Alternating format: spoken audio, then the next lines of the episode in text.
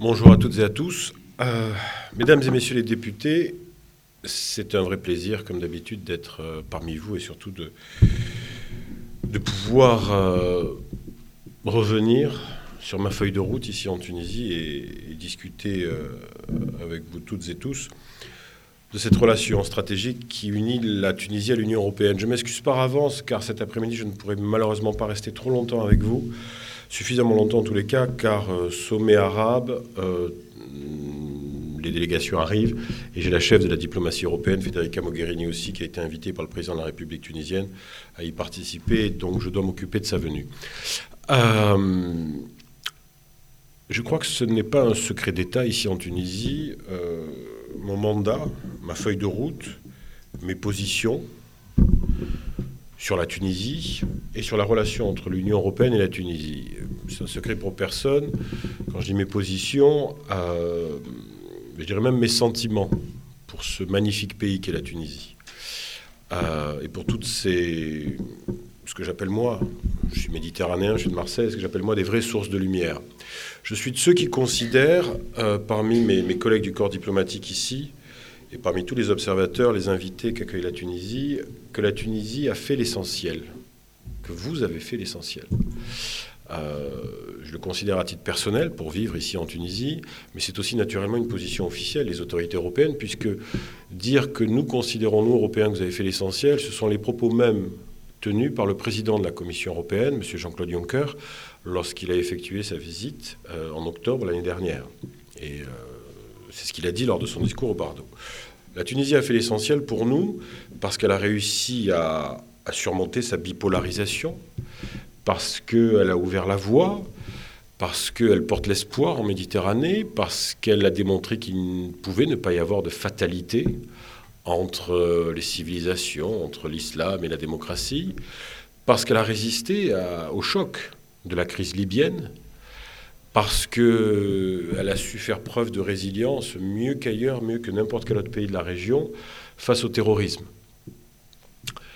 Euh, et c'est parce que nous considérons que la Tunisie a fait l'essentiel et que moi, personnellement, encore une fois, je le constate tous les jours, toutes ces, sources d'espoir, ces, magnifiques succès, euh, la jeunesse de Tunisie, les jeunes entrepreneurs, ces femmes, les femmes de Tunisie, c'est pas un vain mot, c'est pas une formule creuse, ceci représente beaucoup. Et c'est pour ces raisons-là que nous avons entre l'Union européenne et la Tunisie cette relation privilégiée, unique, stratégique.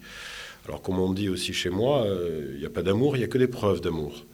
Je ne veux pas trop parler d'argent, je préférerais parler d'économie, mais cette année encore, euh, l'Union européenne consacrera en 2019 300 millions d'euros de dons, de dons, j'insiste, euh, à la Tunisie. C'est le premier pays au monde par habitant que euh, l'Union européenne accompagne.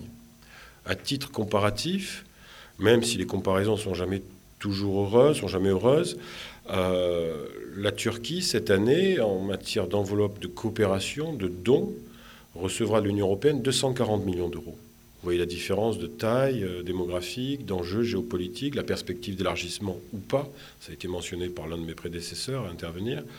Donc 300, 305 millions d'euros cette année, et sur les différents champs d'activité humaine, la jeunesse, la culture, la santé, la sécurité, bien sûr, la décentralisation, le développement local, les start-up, etc. etc.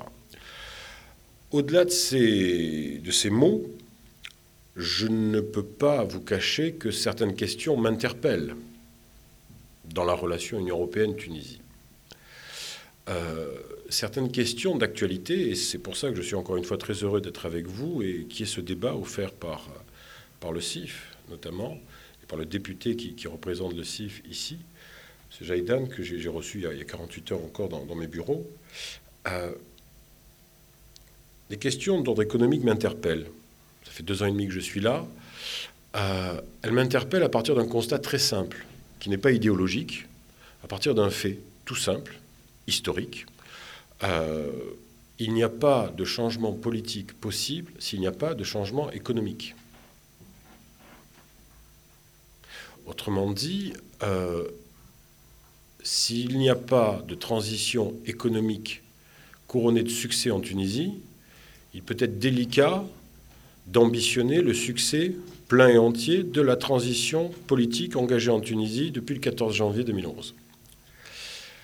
Alors quand je dis ce n'est pas une position idéologique, ce n'est pas une position européenne, c'est n'importe quel historien de n'importe quel continent vous soutiendrez cela. Si je reste européen, et si je m'en tiens à l'actualité contemporaine, imaginez un seul instant les pays d'Europe centrale et de l'Est, après la chute du mur de Berlin, de s'engager vers un changement démocratique, vers un processus démocratique, mais de conserver en parallèle le même système économique hérité du Comecon ou de l'Union soviétique. La transition politique démocratique de ces pays aurait été vouée à l'échec immédiatement. Et, c'est l'objectif, c'est la réalisation que l'on constate, pas seulement en Europe. L'histoire des indépendances dans les années 60, en Asie, en Afrique, en Amérique latine et ailleurs. Euh, l'indépendance, oui, assumer son, indépendance politique, mais si la relation économique reste sous domination par rapport aux anciennes colonies, les indépendances auraient été vouées à l'échec. Aujourd'hui, on le voit, les turbulences en Amérique latine, au Venezuela en particulier, sont liées aussi à cela. Changement politique, mais s'il n'y a pas de changement du modèle économique, s'il n'y a pas de changement du modèle de gouvernance économique, il y a de forts risques que, que la transition politique soit remise en cause. Je vais citer quatre exemples qui, en tant qu'ambassadeur de l'Union européenne ici en Tunisie, m'interpellent. Et quand je dis m'interpellent, moi, je, je suis qu'ambassadeur. Elles interpellent ma chaîne de commandement. Le Collège des commissaires européens, certains commissaires que je vais citer, le Parlement européen, qui est ici représenté par Mme Lalonde. Je vais citer quatre exemples. Euh, premier exemple, la dernière actualité, ce fut les listes noires. On a commencé malheureusement en 2018 avec, euh, non pas une, mais deux listes noires. Une liste noire en particulier exclusivement européenne sur les paradis fiscaux. Dossier fondamental dont nous sommes sortis. Je m'étais engagé à ce que la Tunisie, je m'étais engagé, le président Juncker lui-même avait repris cet engagement, le commissaire Moscovici, le commissaire français avait repris lui-même cet engagement, qu'au-delà d'une année, la Tunisie pourrait revenir, pourrait sortir de la liste noire et de la liste grise. C'est le cas depuis quelques semaines, engagement pris, engagement tenu. La Tunisie a fait les efforts nécessaires. Cette liste, cette première liste noire, je le rappelle, portée sur des questions d'évasion fiscale, était fondamentale pour nous. Mais elle devait l'être encore plus pour la Tunisie, pour l'économie de la Tunisie.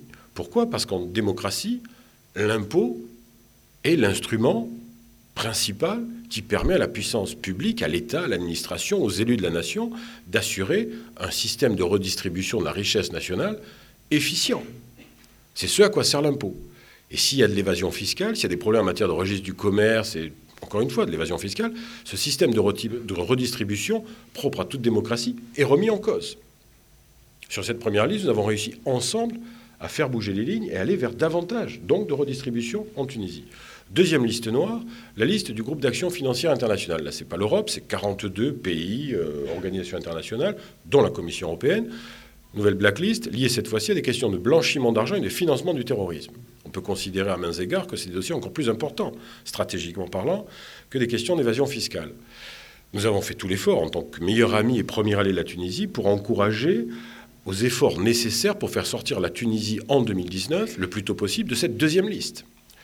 Et il était prévu qu'elle puisse sortir, euh, je l'ai déclaré, en accord avec le ministère des Finances, avec la CASPA, avec Carthage, euh, avant cet été. Là, il s'avère malheureusement, me dit-on, que ce ne sera pas possible parce qu'il faudra plus de temps. Plus de temps pour une raison, euh, parce que, je cite, c'est pas moi, hein, ce ne sont pas mes mots, les avocats, la question du secret bancaire. Comprends tout à fait, c'est au groupe d'action financière internationale de décider, de voir si les efforts seront suffisants ou pas pour permettre à la Tunisie de sortir ou pas de cette deuxième liste noire. Mais ce que je peux simplement observer, encore une fois, je m'en tiens aux faits, pas de jugement de valeur de ma part, c'est juste des faits. Le Maroc et l'Algérie ont été blacklistés par le GAFI en 2012-2013. Ils en sont sortis en 2015 à peu près le Maroc avant l'Algérie. Mais les deux sont sortis. Est-ce que la question des avocats et du secret bancaire en Tunisie est une question plus sensible, plus paralysante qu'elle ne l'est pour les deux autres pays voisins du Maghreb Je pose la question de manière ouverte. Et à la rigueur, ce n'est pas important que ce soit moi qui la pose. Le plus important, c'est que le GAFI la pose et qu'il ait les bonnes réponses. Deuxième exemple, les mesures restrictives aux importations qui ont été décidées par le gouvernement tunisien en novembre 2018, qui nous ont pris par surprise du côté européen, et qui vise à installer un système de cahier de charges. Le déficit commercial tunisien est un problème pour l'économie tunisienne, mais la relation commerciale avec l'Union européenne est équilibrée, ce qui n'est pas le cas de la relation commerciale qu'a la Tunisie avec d'autres pays dans la planète, sur la planète. la Chine, la Turquie ou d'autres pays. Là, il y a un déficit commercial tunisien. Mais la relation encore commerciale avec l'Europe n'est pas déficitaire. Elle n'est pas excédentaire, elle n'est pas déficitaire, elle est neutre. C'est une balance équilibrée. Or, on sait, même s'il y a des problèmes de déficit commercial en Tunisie, que ce n'est pas tant les problèmes commerciaux qui les posent, mais plutôt les questions énergétiques. La vraie facture euh, qui explique ce déficit en Tunisie, c'est aujourd'hui la facture énergétique. Malgré cela, des mesures restrictives au commerce ont été décidées unilatéralement, qui ont fait que, euh, tout à l'heure j'évoquais le commissaire français, là je vous parle de la commissaire suédoise, Madame Malmström, qui est en charge du commerce, a dû saisir à deux reprises euh, le gouvernement, le ministre tunisien du commerce, pour lui dire attention, ces mesures sont d'abord en contradiction avec les règles de l'OMC, et ensuite en contradiction avec l'accord d'association qui lie l'Union européenne et la Tunisie depuis 96, 95-96. Là encore une fois, c'est des points qui nous interpellent et je ne vous le cache pas, Madame Mogherini dimanche soulèvera le, soulèvera le point avec ses interlocuteurs officiels tunisiens qui nous ont promis depuis quand même 4-5 mois que ces mesures allaient être levées très rapidement. Euh, troisième élément, puisque vous allez parler de démocratie, de consolidation de la démocratie, la Cour des comptes. La Tunisie a une Cour des comptes, mais nous encourageons, comme dans toute démocratie, à ce que cette Cour des comptes puisse bénéficier de l'indépendance administrative et financière. C'est un gage de démocratie, c'est un pilier de démocratie, c'est une force de rappel. Le président Juncker s'est exprimé là-dessus lorsqu'il est venu en octobre, parce que c'est quelque chose, encore une fois, qui est au cœur d'une démocratie, fortiori d'une démocratie parlementaire. Et le président Juncker de mentionner ce dossier parce que si la Cour des comptes tunisienne est enfin dotée d'une vraie indépendance administrative et financière, l'Union européenne sera capable de rajouter 300 millions d'euros d'assistance macro-financière. Oui, je vous ai parlé des 300 premiers millions d'euros de dons, 2016, 2017, 2018, 2019. Là, il y aura en plus 300 millions d'euros d'assistance macro-financière si il y avait cette indépendance reconnue par l'Assemblée des représentants du peuple de la Cour des comptes. En octobre, il a été dit au président de la Commission européenne que cette indépendance serait garantie dans le cadre de la loi organique sur le budget de l'État. Ce n'a pas été le cas malheureusement. Donc, l'assistance macro-financière européenne n'a pas pu être mise en place. Là, on nous a dit il y a 15 jours, euh, et je l'ai dit à Mme Mogherini il y a 14 jours, qu'une loi organique sur la Cour des comptes devait être adoptée hier, avant-hier, il y a deux jours. Ce n'est pas le cas. Mais encore une fois, sans jugement de valeur il est décidé par la Tunisie elle-même si c'est opportun, si le timing est le bon ou pas. Mais du côté européen, moi, j'ai cette assistance macro-financière de 300 millions d'euros à un moment où il y a le Brexit qui va coûter énormément d'argent, à un moment où on parle d'argent public européen, à un moment où il y a d'autres pays, d'autres régions du monde qui ont besoin de l'assistance économique et financière de l'Union européenne. À force de procrastiner, il ne faut pas exclure, il ne faut pas exclure que ces 300 millions d'euros soient dédiés à une autre cause. Quatrième et dernier exemple, je suis obligé d'en parler bien évidemment, l'accord de libre-échange, l'ALECA. Là encore, il y a eu beaucoup de mauvaise littérature, je l'ai déjà déclaré, a beaucoup de mauvaises euh, interprétations, je dirais. L'accord, de mon point de vue, est mal nommé. Peut-être qu'à terme, ce sera un accord de libre-échange. Mais à la base, à l'origine, au moins pour les 10-15 prochaines années, une fois que les négociations ont abouti, on parle simplement de mise à niveau de l'économie tunisienne pour espérer, parce que la Tunisie est le premier partenaire en Méditerranée de l'Union européenne et vice-versa, et parce que nous voulons soutenir cette transition économique, sans laquelle, je le répète, il ne peut pas y avoir de transition politique, nous espérons, par l'accord à l'ECA, aider à la mise à niveau de l'économie tunisienne, de sorte que celle-ci puisse être, par exemple, au niveau de l'économie, si on compare les tailles démographiques ou la taille des économies, de l'économie portugaise de l'économie de la Slovénie ou de la Croatie. C'est ni plus ni moins ce dont il s'agit, soutenir l'économie tunisienne. Et pour cela, encore une fois, je m'arrête là sur les exemples, ce n'est pas des demandes européennes. De notre point de vue, encore une fois, transition politique, il peut y avoir s'il y a transition économique. Les quatre dossiers que je viens d'indiquer pourraient vous sembler euh, à la faveur d'intérêts européens Pas du tout. À la fin des fins, si la transition économique n'est pas là, n'est pas couronnée de succès, s'il n'y a pas de changement de gouvernance économique, quelles sont les premières victimes? Le consommateur, le contribuable tunisien, le jeune entrepreneur. Je ne rencontre pas au jour d'aujourd'hui en Tunisie de jeunes entrepreneurs tunisiens qui ne me disent pas ne pas avoir de difficultés pour obtenir toutes les autorisations administratives qu'il faut encore et toujours qu'il y avait avant 2010, mais qui euh, sont encore là. Je ne rencontre pas de jeunes entrepreneurs tunisiens, ou entrepreneuses bien sûr, euh, qui ne dénoncent pas les problèmes qu'ils ont pour lever des fonds auprès des banques tunisiennes. Le financement de l'activité entrepreneuriale en Tunisie par les banques tunisiennes est un problème. Ce, n'est pas moi qui le dis, encore une fois. Mais ce que je sais, je conclurai là, c'est que je sais qu'il faut du temps au temps pour installer une démocratie, parce que c'est compliqué d'installer une démocratie, en ce moment particulier sur la planète et dans cette région. Je sais qu'il faut du temps pour pour mettre en place, en tous les cas, un nouveau modèle de gouvernance économique. Euh, il faut du temps au temps, mais le temps n'attend pas.